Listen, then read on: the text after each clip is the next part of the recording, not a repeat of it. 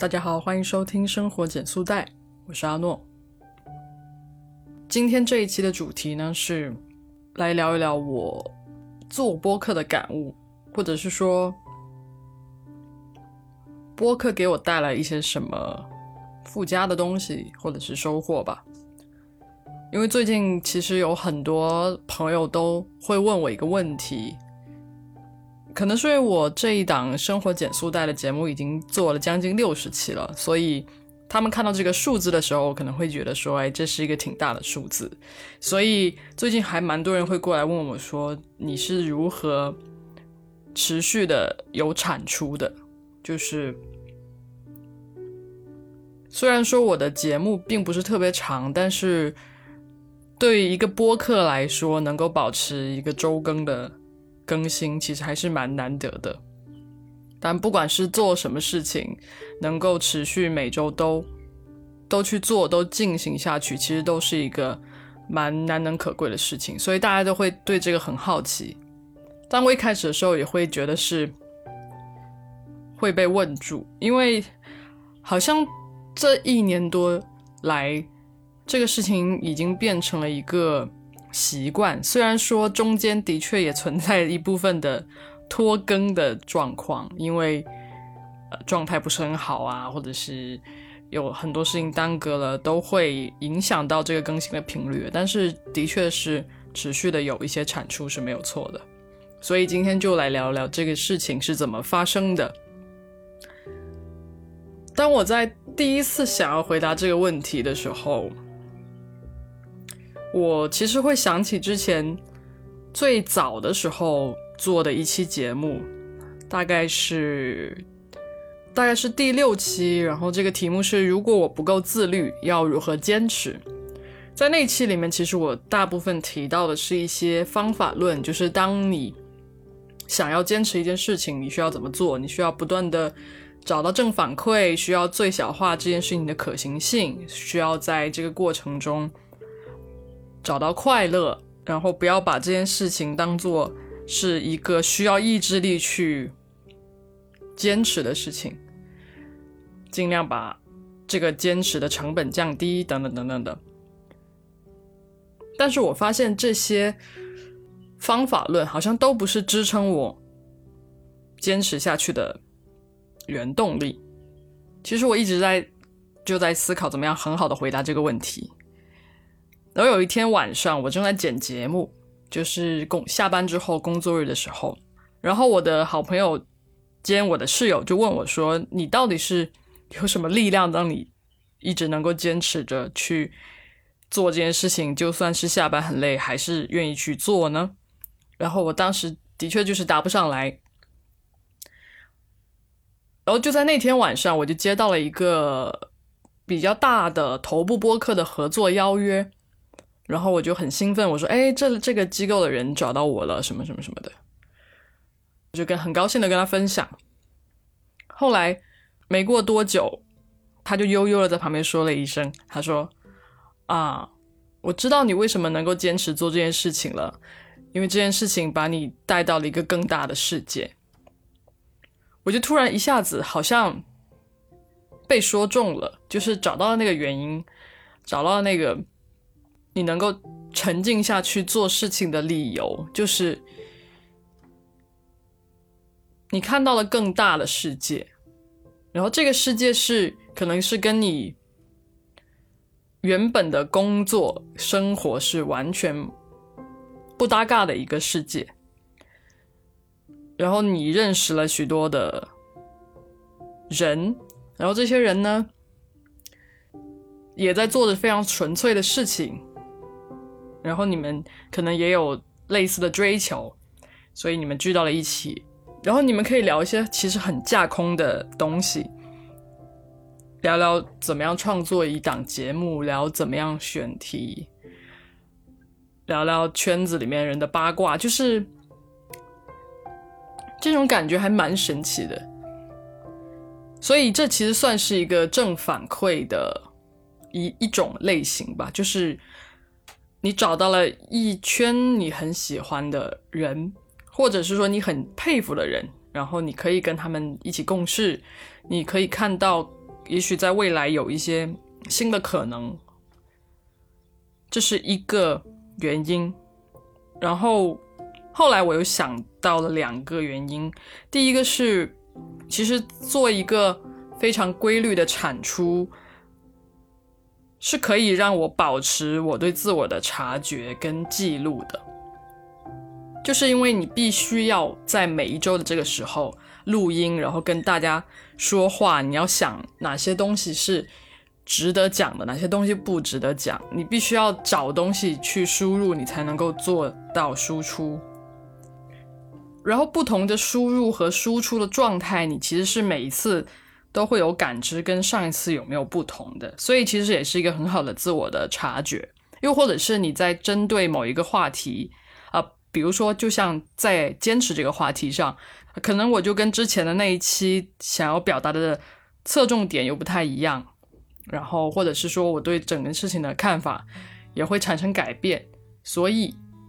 其实就是一个很好的自我观察跟自我记录的一个过程。这个其实是蛮重要的一件事情，就是当你很在意这个自我的觉察跟记录的时候，你就会更容易的去控制自己，去。更好的调整自己的状态，然后保持一个相对稳定的状态。不管是你的情绪稳定，还是你的身体状态的稳定，都是一个，我觉得是一个蛮好的状态。然后第三个原因的话呢，就是其实做播客这个事情其实是表达的一个部分，声音其实是表达的一个载体。然后，所以这可以解释一部分的我。就它可以很很好的代表一个一个我的状态，跟我想要表达的东西。然后这个部分呢，又是完全是由我自己控制的，会让我觉得比较安心。因为其实很多时候，包括我们在做的事情，它是需要协作的，它是需要非常多的与外部的连接的，所以有时候好像并没有那么的。可控性并没有那么强，对，然后那个东西可能也没有办法去很好的表达你是谁，所以播客其实给我了一个很重要的一个身份的背书跟证明，就是现在大家在提到我或介绍我的时候，都会在后面加一个 title，而说他还是一个播客，对，虽然我有时候会还是会觉得。有一些惊讶吧，或者是有点不知所措，但是我也会觉得这是我一手 build up 的一个一个身份，一手创建起来的一个开始像品牌一样的东西，所以我会也感觉到蛮开心的，所以这些东西都是一个很好的很好的正反馈，对，所以其实你选对一件事情去坚持是很重要的。如果你选的那件事情不能给你上述的刚刚讲的那些正反馈的话，其实也挺难坚持的。所以当别人在问我为什么可以坚持的时候，我其实很想告诉他们：你们要选对事情。就比如说，你不能看到别人健身，然后身材很好，你就想要去得到别人那个成果，但是你其实并你并不。享受这个过程，你也并不是真的想要啊。当然，你可能是真的想要，但是你可能并不是那么狂热的想要去得到那样子的身材，或者是那样子的一个状态体态。所以，其实你就要选对一件事情。但是我又会觉得，如果你这样子回答，因为这件事情是有概率的，就并不是所有人都会碰到一个。这么合适他去坚持去做的事情，所以其实也有一点不负责任去这么说，因为这其实是很幸运的人碰到的事情。我接下来就会讲一下这件事情应该有哪些特质，然后让你可以去把它选择作为一个你可以坚持去做的事情。然后你听完这个之后，你可以再去结合一下我之前讲过的要如何坚持的方法论，然后去做。所以，一件值得你去坚持的事情啊，有有三个特质。是需要它具备的。第一个就是它必须有一个纯粹性。纯粹性的意思是说，你在这个过程中是要感觉到很快乐的，就是你只是做它就很快乐了。就比如说我现在录音给大家听，然后我在这个表达的过程中就很高兴了，即使它还没有发表出去，我还是会觉得在这个表达中我得到了一些快感。就包括我喜欢唱歌，那我唱歌的时候也是一个很纯粹的开心和。快乐的感觉，所以这个东西首先必须要给你一个很纯粹的快乐。如果你在考虑这个事情的时候，像很多人他们在开始做播客，他们是觉得哦这是一个风口，他们会觉得呃这可能是一个赚钱的机会，所以这个就是一个不太纯粹的事情，因为你直接做这件事情并不会有金钱的进账，就是不会有这些你。想要得到的东西，所以纯粹是很重要的。第一个，第二个的话呢，就是创造性。当然，所有的其实我认为所有的内容创作都是具有具有创造性的。如果你是想要去坚持学习某一样的东西，你也可以在中间发挥一些创造，让这个这个事情变得有创造性。比如说，你可以自己。创建一个属于自己的知识库，类似这种的，或者是你设计一套很完整的笔记的一个规范，这都是充满创造性的事情。就是，